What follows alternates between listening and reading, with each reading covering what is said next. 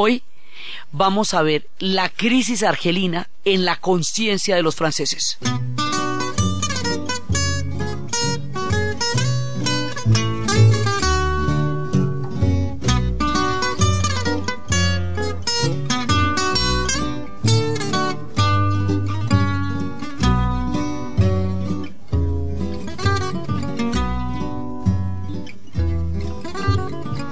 N'avais jamais ôté mon chapeau devant personne. Maintenant je rampe et je fais le beau quand elle me sonne. J'étais chien méchant, elle me fait manger dans sa menotte. J'avais des dents de loup, je les ai changées pour des quenottes. La vez pasada estábamos viendo el fenómeno de la descolonización y estábamos viendo el colonialismo como una doctrina que se inventaron los europeos como parte del eurocentrismo en el cual ellos se autoerigían portadores de una civilización que ellos consideraban la mejor y la única y la más sensacional. Y en nombre de ella se autoapuraban el derecho de someter a los demás pueblos que pasibilizarlos y sobre esa base, en el siglo XIX, sometieron al África, a la Indochina y a una buena parte del planeta, la India, Pakistán, mucha parte del planeta entre los ingleses y los franceses. Entonces estábamos viendo, ya después de terminada la independencia de todas las colonias que pertenecían a España, empieza la era del colonialismo para el resto del mundo, por cuenta de los ingleses y los franceses fundamentalmente. Entonces estábamos viendo cómo, después de la Segunda Guerra Mundial, ya el argumento de la superioridad cultural y de la superioridad eh, civilizadora queda totalmente desplomado con la barbaridad que acaban de hacer con la Segunda Guerra Mundial. O sea, no hay análisis que resista cuál es la superioridad de un pueblo que le ha dado al mundo 50 millones de muertos y donde se mataron todos de la manera que lo hicieron y donde la razón sirvió para hacer monstruos como alguna vez lo dijo Goya, y donde se desataron las fuerzas más aterradoras de la especie humana. Entonces habíamos hablado como el suicidio de la razón, como la misma dinámica del discurso de la libertad, de la igualdad, de la fraternidad y del derecho de los pueblos va a ser entendido y aplicado por los pueblos colonizados. Entonces, el mismo derecho que los europeos han pedido de los pueblos libres porque como eran pueblos que fueron ocupados por los alemanes, ahora el discurso de la libertad estaba muy a la, digamos, muy en la actualidad de los pueblos europeos.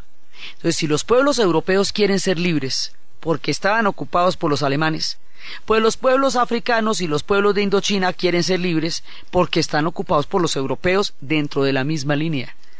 Y habíamos visto cómo esto es una consecuencia del mismo discurso de Occidente y además de un incumplimiento permanente de promesas, porque a ellos se les prometió autonomía desde su participación en la Primera Guerra Mundial, se les volvió a prometer autonomía con la participación en la Segunda Guerra Mundial, se quedaron esperando que les cumplieran y nunca se les cumplió y se dieron cuenta que no había nada que fueran a hacer por ellos que ellos no lograran por sí mismos.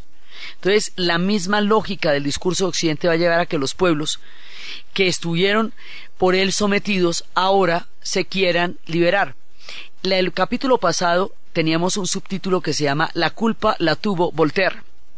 Y ese subtítulo lo utilizamos por una película en la cual un tunecino se disfraza de argelino, ya le vamos a contar por qué se disfraza de argelino, para poder ser refugiado político, salir de Túnez y llegar a París y en París logra hacer una vida.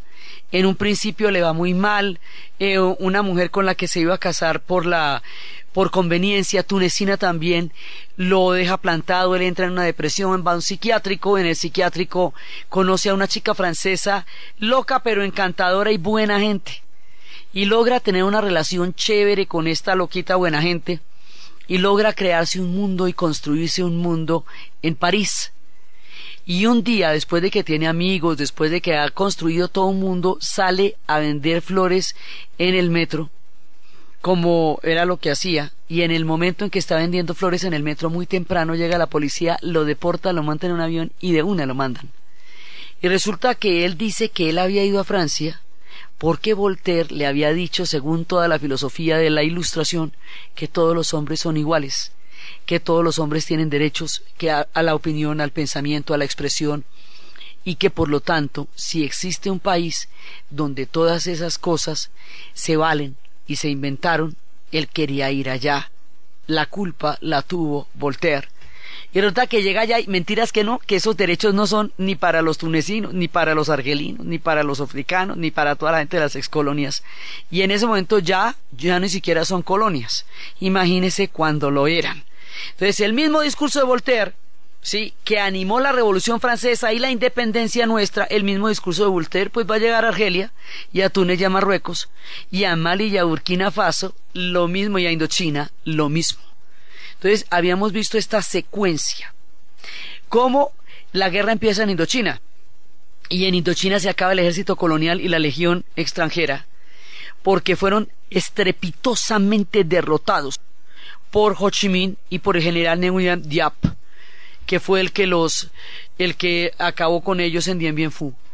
Y una vez que se termine el ejército colonial en Indochina, entonces toca empezar a reclutar civiles porque las tropas coloniales que tenían destinadas para ese fin ya todas sucumbieron en los pantanos de Vietnam, en la guerra de los vietnamitas por llegar a tener un país que fuera de ellos, que son bien milenarios y antiguos. Entonces en ese momento empieza la revuelta en Argelia.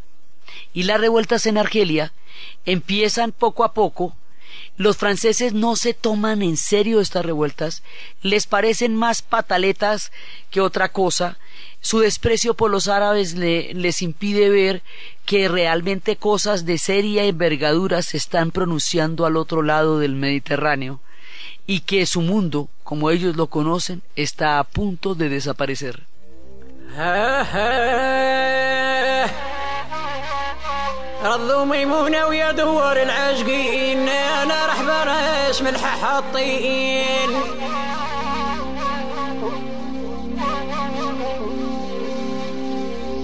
عبد الله عبد الله وكان طال الحلة تنساني.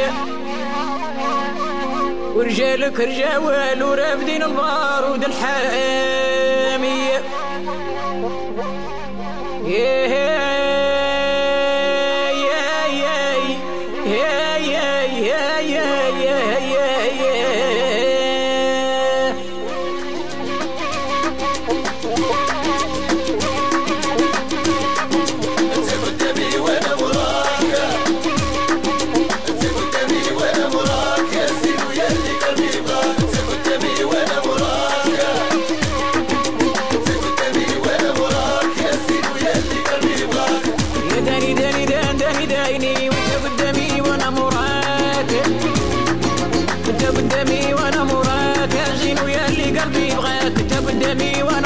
Argelia se va aprendiendo y se va aprendiendo y se va aprendiendo de una manera tal que se les sale de las manos a los franceses.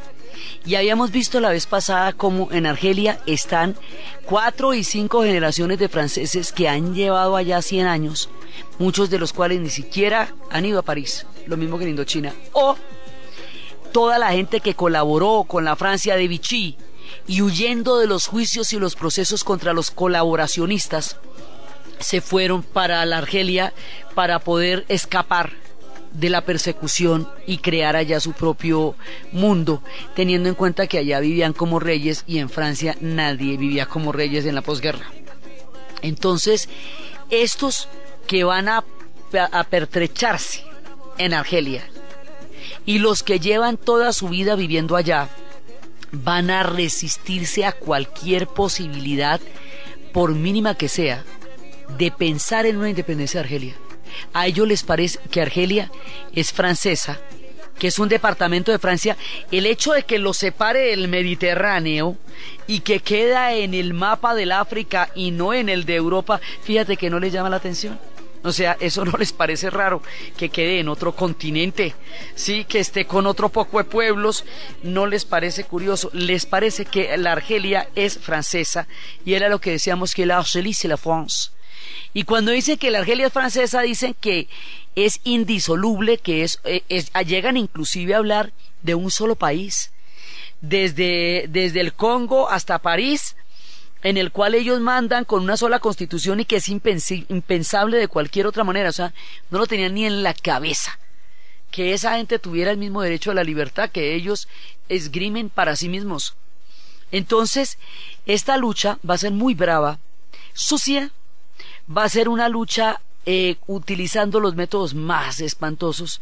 Aquí va a haber tortura, va a haber terrorismo de lado y lado, va a haber eh, una crueldad muy grande, porque la resistencia que tienen los franceses argelinos a soltar ese pedazo de país, cualquier pedazo de ese país, y a pensar en la posibilidad de que los pueblos árabes tengan derecho a una nación, va a ser tan grande que va a llevar esto a un nivel de confrontación profundo, y ese nivel de confrontación profundo se le va a devolver como un boomerang a los franceses. Les va a generar una crisis muy grande y los va a replantearse frente a su propio país, a su propio destino y a su propio discurso. Entonces, la crisis de Argelia se va ahondando y ahondando y ahondando y le ponen, tratan de poner pañitos de agua tibia, eso ya, desde que Indochina se perdió, se van a perder todas las colonias, el siglo XIX llega a su fin. El discurso de la evolución y el progreso como una espiral lineal que todos los pueblos aspiran a tener y en el cual los europeos son los guías y los faros de la civilización y el progreso terminó en Auschwitz, terminó en Hiroshima, terminó en los, en los, en los campos de concentración y terminó en las ciudades ocupadas. Ahora de cuento ya, ahora toca mirar a ver cómo se hace la historia, pero ya no puede ser con los patrones del siglo XIX, porque ese, digamos, ese triunfalismo del siglo XIX y ese derecho que se apuraban los imperios de someter a los pueblos, ya no se resiste después de la Segunda Guerra Mundial. La Segunda Guerra Mundial es el fin de la era colonial y el surgimiento de los llamados países del tercer mundo, nosotros no nos descolonizamos en la mitad del siglo XX, sino en la mitad del siglo anterior, pero somos del tercer mundo, no va y no se equivoquemos. Entonces, resulta que empezando todo, esta, todo este proceso, hay un momento en que la crisis argelina va a llevar a una crisis en Francia, porque él no se puede manejar la situación eh, hay un sector que se resiste totalmente. A este sector lo vamos a llamar los pies negros, pied porque así se, por las botas que ellos tenían. Y se van a enfrentar a los argelinos que al principio le parece que son un puñado de hombres y cuando acuerdan es un pueblo entero el que está ahí. Es un pueblo completo el que ha tomado la decisión de descolonizarse. Una guerra contra un pueblo entero no hay cómo ganarla, porque eso es una decisión histórica y eso no tiene reversa. Entonces la crisis se va profundizando y se va profundizando y el cuerpo de paracaidistas va a cometer toda clase de atrocidades y van a hacer toda clase de crueldades. Y habíamos hablado que habían torturado sistemáticamente a la gente y un día eh, torturaron a un estudiante francés y el estudiante francés fue el testimonio de que la tortura era un sistema eh, continuo y deliberado del gobierno y esto es intolerable y esto estalla el escándalo la crisis arranca, digamos, desde el 55 empieza la guerra, en el 58 la cosa se va a complicar, pero mientras tanto, mientras estamos en la guerra de Argelia, porque ella dura bastante, desde el 55 hasta el 62, dura la guerra de Argelia, y volviéndose cada vez más brava, mientras está la guerra de Argelia, ocurre un cambio en el signo de paréntesis, un cambio en el orden mundial, un cambio que marca el fin, ya no en Europa, porque en Europa fue donde se originó, sino en el resto del mundo empieza a cambiar el fin de la era del colonialismo británico y francés para dar paso a la Guerra Fría. Por donde van descolonizándose los pueblos, se van metiendo los Estados Unidos y la Unión Soviética a apoyar a unos y a otros. Lo que marca el fin de la era colonial franco-británica y el comienzo de la Guerra Fría en el Medio Oriente va a ser la crisis del canal del Suez en Egipto. Eso nos da una coordenada diferente de la historia.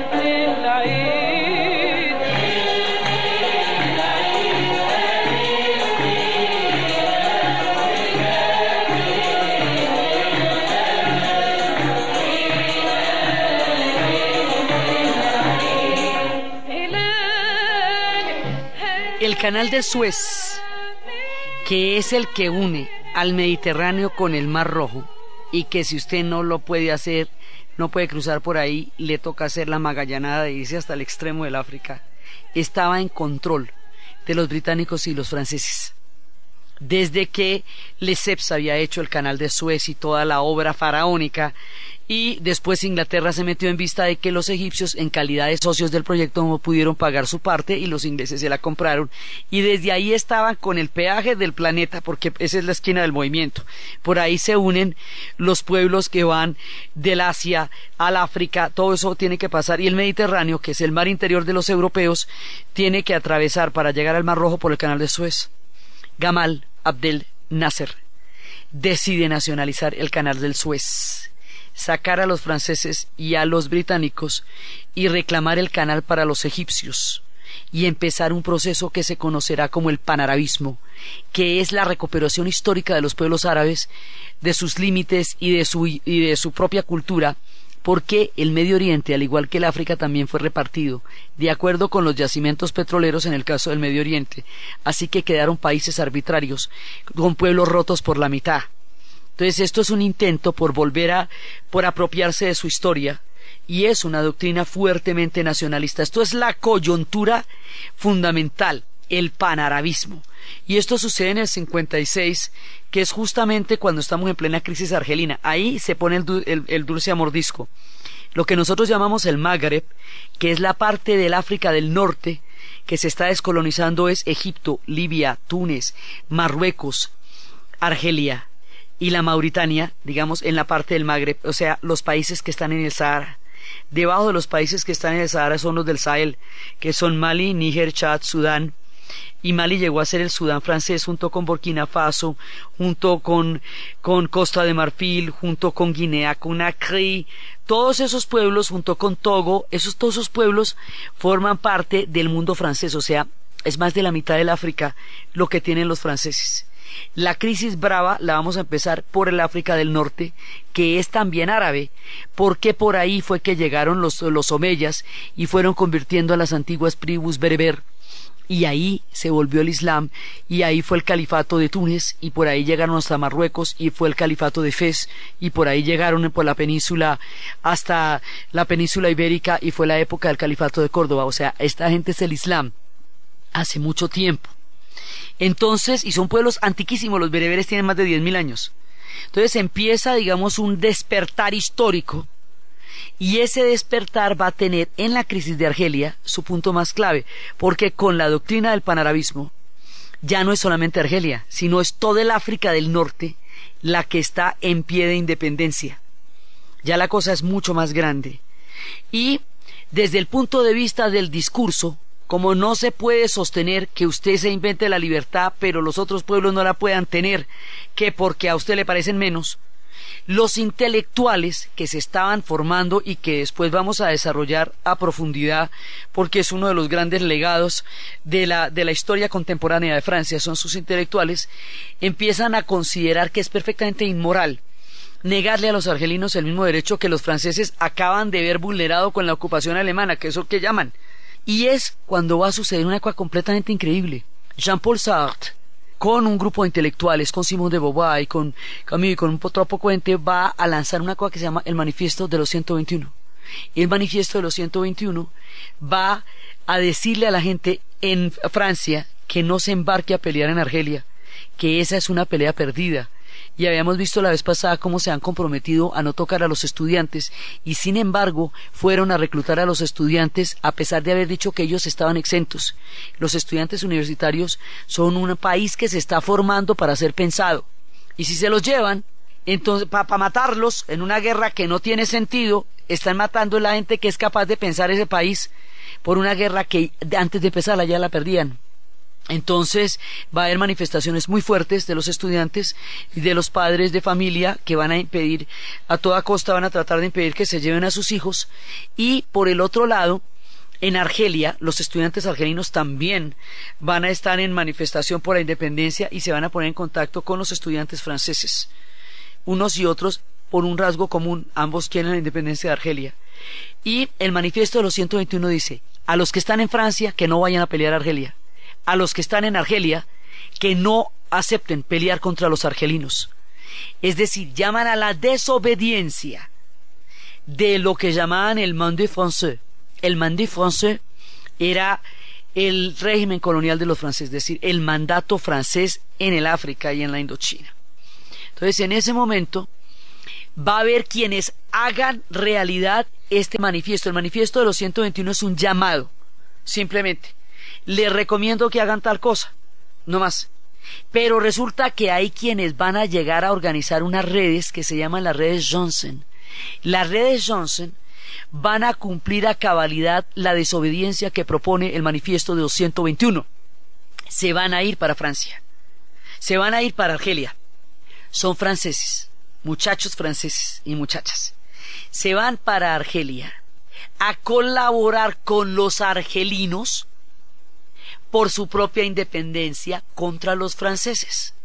Es decir, en Argelia tenemos los argelinos luchando por su independencia, unas redes de franceses ayudándolos a luchar por su independencia, y los franceses argelinos, los Pienoir, luchando por mantener Argelia bajo la dominación francesa a como de lugar, porque esta gente no puede perder, porque si pierden se quedan con una mano adelante y la otra atrás, y les toca volver a Francia como parias, y allá eran reyes coloniales y en Francia van a ser mugres colaboradores. Entonces, no, digamos, lo que tienen que perder es todo. Y el ejército de paracaidistas, las tropas coloniales, lo que queda de las tropas, que está dispuesta a dar la batalla que toque como toque con tal de impedir la independencia de Argelia. Hay sectores que no quieren la independencia de Argelia bajo ninguna circunstancia y estuvieron dispuestos a la tortura, a las bombas, a las persecuciones, a las ejecuciones de más de doce mil personas que lo hicieron, a todo, con tal de mantenerla unida a la metrópoli. Y hay quienes están dispuestos a todo con tal de independizarse. Y la red Janssen, que en honor a la tradición francesa de la libertad van a cumplir con, su, con lo que ellos consideran que es ser francés y con el manifiesto de los 121 y es ayudarlos. ¿Cómo los van a ayudar? Es que si una mujer estaba vestida con la, con la ropa tradicional árabe y el chador, le pegaban las raqueteadas más impresionantes pero si estaba vestida como occidental la dejaban pasar en los retenes. Entonces van a ayudar a las mujeres y van a pasar ellos documentos, van a pasar todas las redes de inteligencia, porque ellos como franceses no despiertan sospechas y los argelinos sí. Entonces va a ser una red, digamos, de, de, inteligencia a favor de los argelinos, liderada por los franceses, que podía meter una cantidad de caletas que un argelino no podía meter porque un argelino era una boleta al lado de la cantidad de ejército que había. Estaban todas las tropas concentradas allá. Entonces, aquí va a pasar una cosa muy particular. Las redes Johnson, en algún momento, van a ser llamadas a juicio a Francia por lo que llaman traición a la patria, es decir, por haber desobedecido a Francia en una guerra contra Argelia, por la independencia de Argelia. Las redes Johnson, se llaman así por el hombre que los organizó, van a juicio. Y en el juicio en París van a decir, sí, nosotros desobedecimos. ¿Cómo no? Desobedecimos como desobedeció De Gaulle la orden de los alemanes de colaborar y de rendirse y de volverse una subsidiaria de los nazis. Sí, desobedecimos como desobedecieron Danton, Robespierre y Marat. La orden del absolutismo monárquico de plegarse a un poder despótico. Sí, desobedecimos como franceses, desobedecimos como lo que somos, herederos de una tradición libertaria, desobedecimos como aquellos que consideramos que los pueblos tienen el mismo derecho a la libertad que tenemos nosotros, desobedecimos porque no somos capaces de pisotear nuestros propios principios y aquello por lo cual existimos, eh, porque otros pueblos pidan el mismo derecho que nosotros les hemos dicho a todos que cada uno de los pueblos tiene. Así desobedecimos, como tal desobedecimos, sí desobedecimos. Y es tal el argumento de las redes once que en lugar de condenarlos a muerte como se podría eh, como podría suceder en un caso de estos. Cae el gobierno francés. ¿Por qué lo ponen en contradicción consigo mismo? ¿Sí? Porque se pisa la cola. Porque ellos no pueden seguir sosteniendo el discurso y echándole tortura, soplete, bombas y ejecuciones a los argelinos. Entonces se crea un vacío de poder muy grande. Y en este vacío de poder que se crea, adivina a quién llaman. Papa de Gol.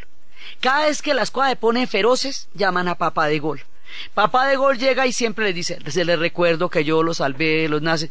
Sí, señor, de acuerdo. ¿Ok?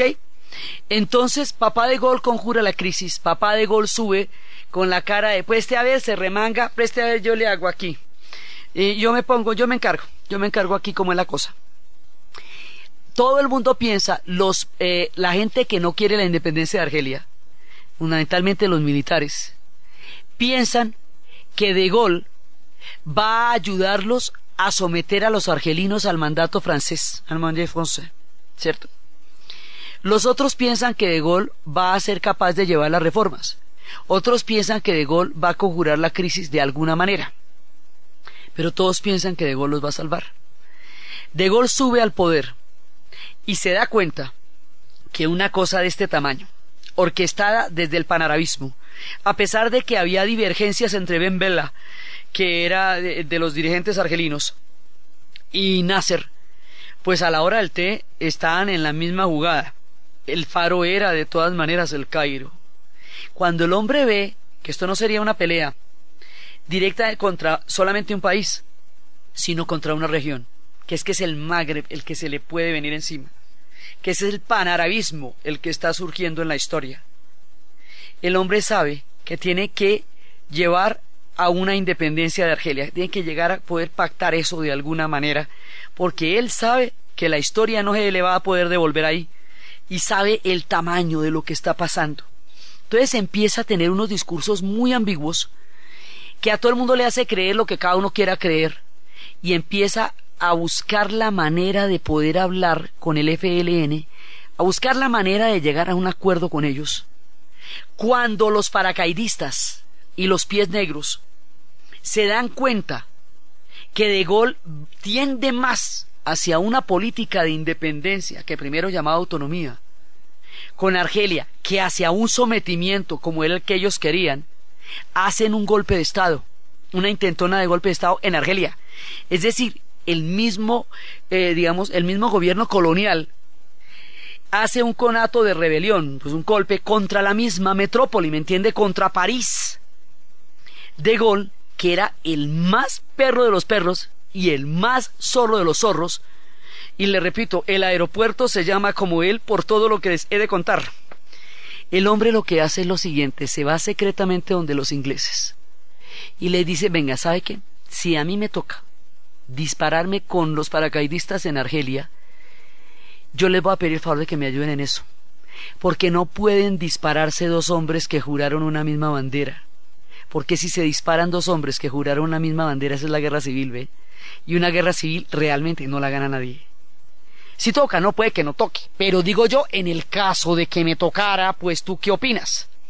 Los ingleses dicen, bueno, si toca, bien. Ojalá no toque. Entonces tiene esa él siempre tenía un arma secreta gigantesca, un as debajo de la manga bien guardado y un arma política. Tenía las dos cosas. Entonces, por si las moscas, tenía palabreados a los ingleses, no hay fuera. Pero esto lo vamos a manejar políticamente. Si nos falla ya veremos, pero ensayémosla. Entonces el hombre se va a plebiscito y le dice al pueblo francés, ¿ustedes están de acuerdo con la independencia de Argelia, sí o no?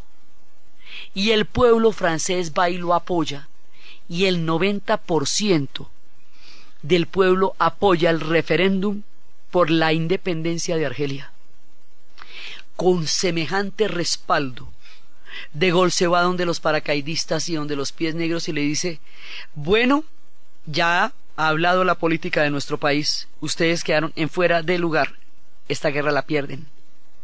Mientras tanto, los argelinos habían peleado, digamos, no es que de gol de tierno les, les, vaya a dar la independencia, los argelinos la ganaron de una manera impresionante. Antes sí que peleó duro, peleó contra el grueso de los ejércitos, fue muy fuerte.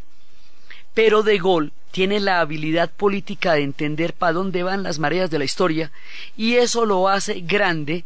Hay una caricatura en donde De Gaulle va chiquitico donde los grandes generales que están mandando en Argelia cuando llega bajándose del avión.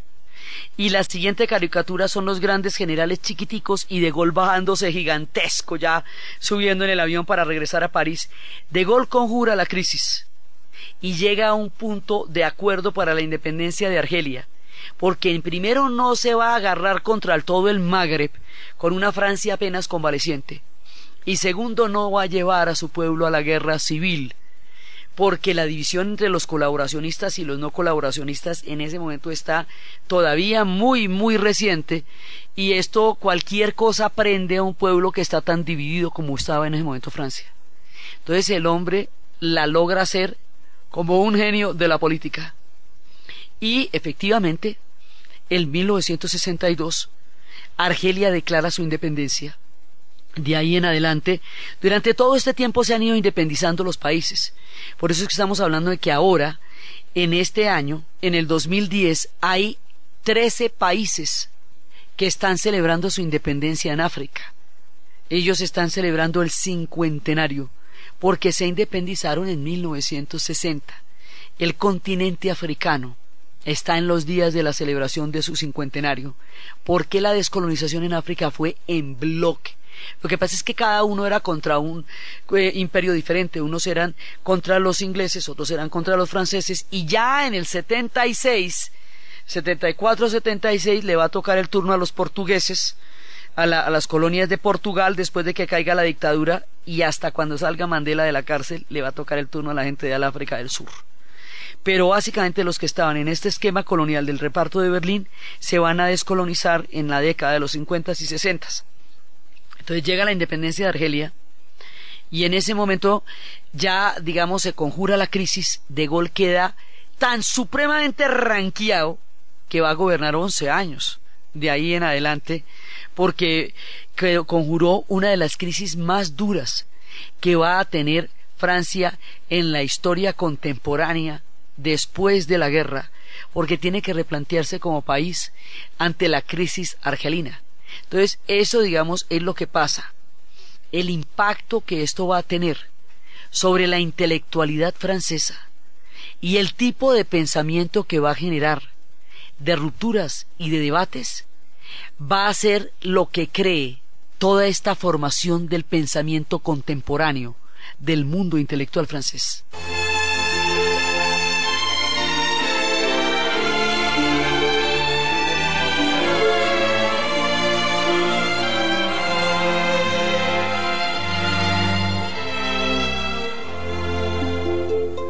Comme l'argile, l'insecte fragile, l'esclave docile, je t'appartiens.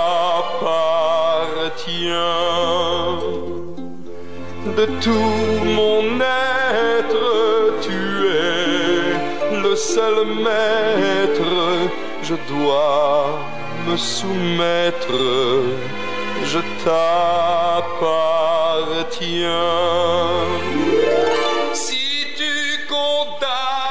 Los intelectuales franceses se han formado desde los tiempos de la invasión alemana, desde la resistencia, desde los debates de la resistencia. Desde ahí, porque es que, claro, como ellos aparecen en escena y van a ser tan protagónicos, parecería que irrumpieran de un momento a otro. No, esta gente se ha formado en la resistencia antifascista, esta gente se ha formado en los debates, en el pensamiento, en los cafés, cuando escuchaban jazz a escondidas, cuando se imaginaban y escuchaban en la música eh, de Estados Unidos una forma de libertad, porque el jazz estaba prohibido por ser música negra durante el tiempo de la ocupación, cuando el swing, cuando el jazz, cuando todo eso era como una ruptura, con un mundo frente al cual ellos querían distanciarse. Desde ahí se están formando.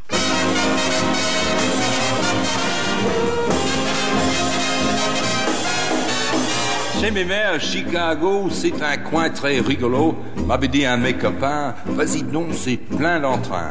Et pour les joyeux lurons, pas besoin d'invitation. Moi, je suis allé une fois, et je te jure que cette nuit-là, ça bardait. Ça bardait. T'as sûrement jamais vu un truc comme ça. Alors deux jours après, vers minuit, j'étais seul avec Jimmy. Desde esas épocas del swing, del jazz, de la resistencia, están pensando, pensando Francia, pensando qué van a hacer y pensando en el suicidio de la razón y pensando en el existencialismo. Y habíamos hablado de la figura de Sartre y habíamos hablado de la figura de Camus, que con mayor razón porque Camus es argelino, él nació en Orán.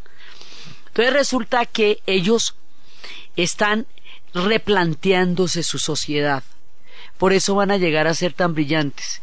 Y en el caso de Sartre habíamos visto que como su doctrina filosófica la expresó a través del teatro y a través de la novela, llegó a popularizarse muchísimo, porque salió del ámbito puramente eh, pequeño y reducido de lo que puede ser un debate filosófico para pocos, y se popularizó a través de los cafés.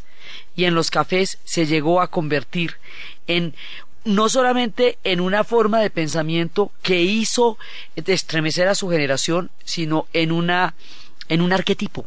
Habíamos visto que ahí se empieza a formar el arquetipo de los intelectuales, el de las gafas, el de la barba descuidada, de la camisa desabrochada, sin corbata, pantalón de pana, eh, zapatos de gamuza, eh, sentado en los cafés, hablando interminablemente, esos pero el problema no era que hablaran interminablemente, era qué era lo que estaban hablando. Entonces, la cuestión argelina, como ellos la llamarán, va a producir el pensamiento sobre el tema colonial. Porque dicen ya no existe ningún argumento para justificar el colonialismo y por eso se comprometieron de la manera que lo hicieron durante la crisis argelina. Tanto que el tema de las redes Janssen, por ejemplo, eso no se ha presentado nunca, ni siquiera en la enorme oposición que existiría después a la guerra del Vietnam. Alguien se pasó, entre comillas, del otro bando.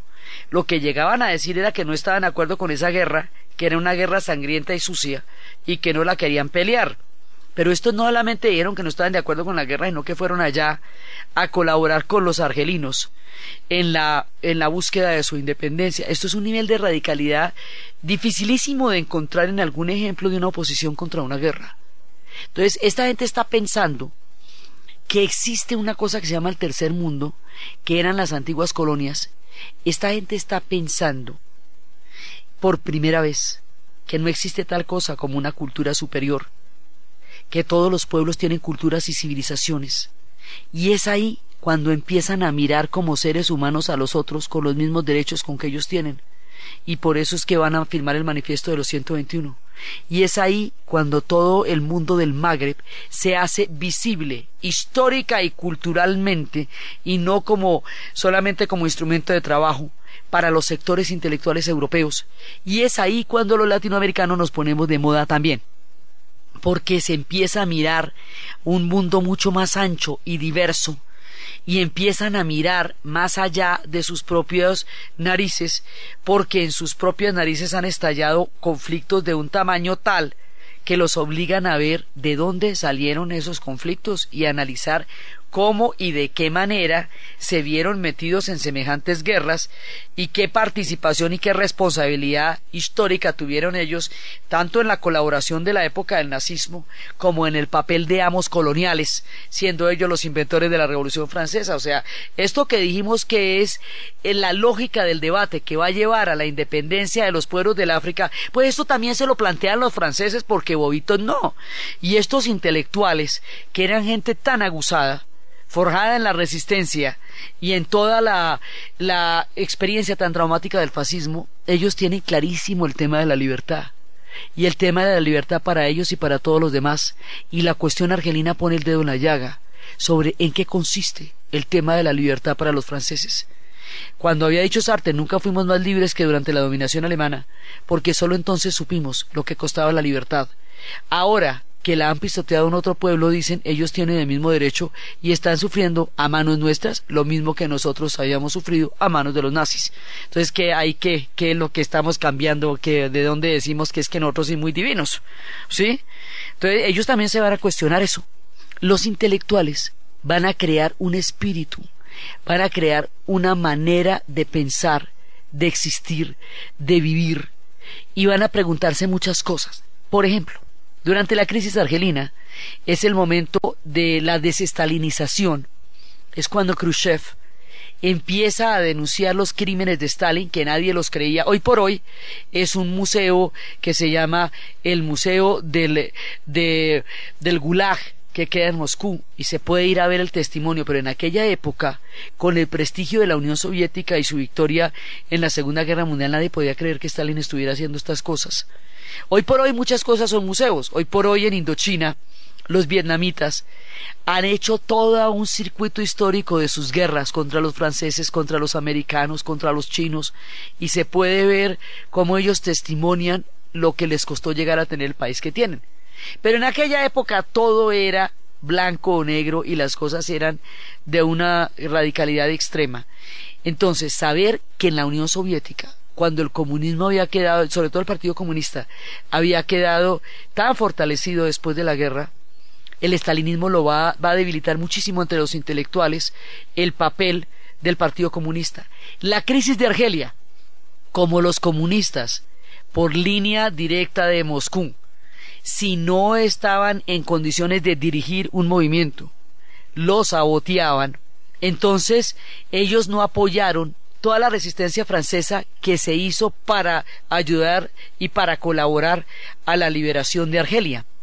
Entonces, si ellos no están apoyando la oposición a mantener la guerra de Argelia, es que ellos están de acuerdo con Argelia, con la guerra. Y si no son explícitos en eso, que están de acuerdo con el colonialismo. Y si están de acuerdo con el colonialismo, ¿cuál es la libertad de los pueblos y cuál es el nombre de los pueblos que ellos dicen representar? Y ahí se meten en contrasentido histórico. ¿eh? Las derechas habían salido profundamente debilitadas porque han colaborado con el nazismo.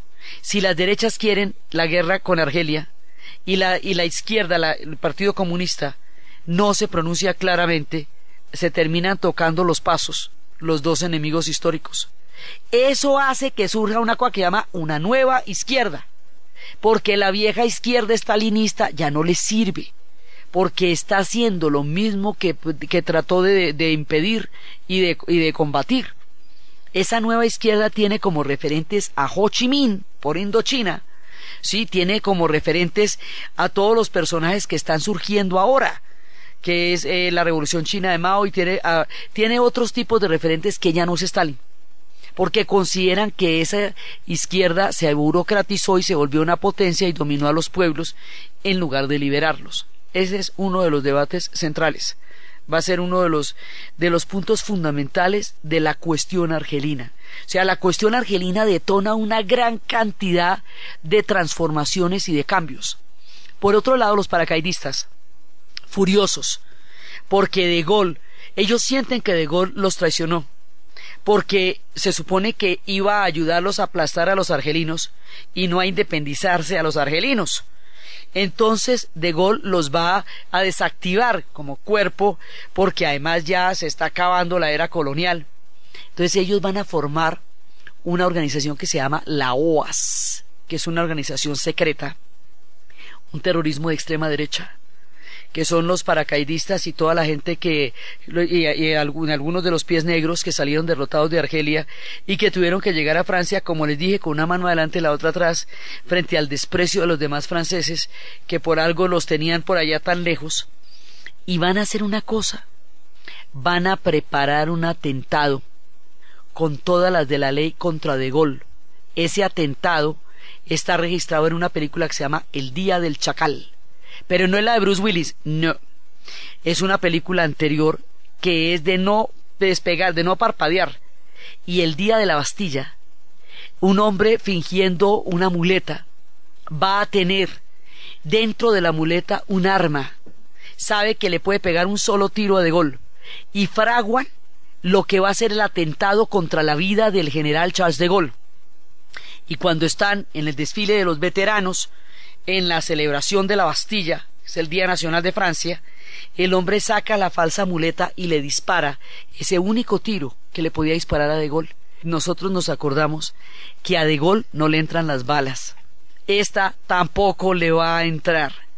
De Gaulle, cuán grandote era, va a quedar ileso, la bala le roza por acá, pero no lo mata.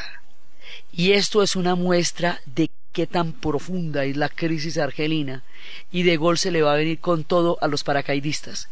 La crisis argelina reestructura la política francesa por dentro, su pensamiento, su Estado, sus intelectuales, su concepto de izquierda, su concepto de derecha. La crisis argelina vuelve a armar a Francia de una manera distinta.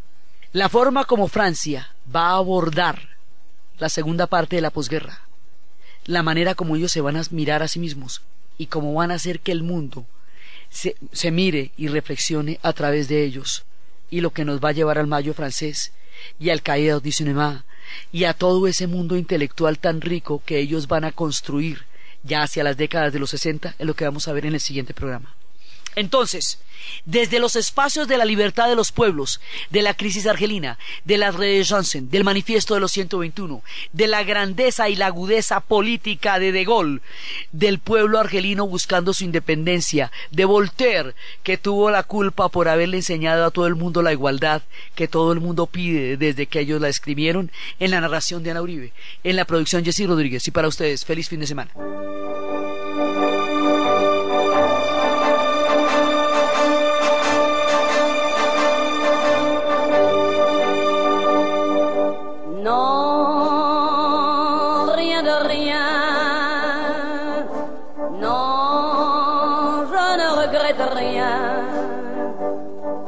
the beer.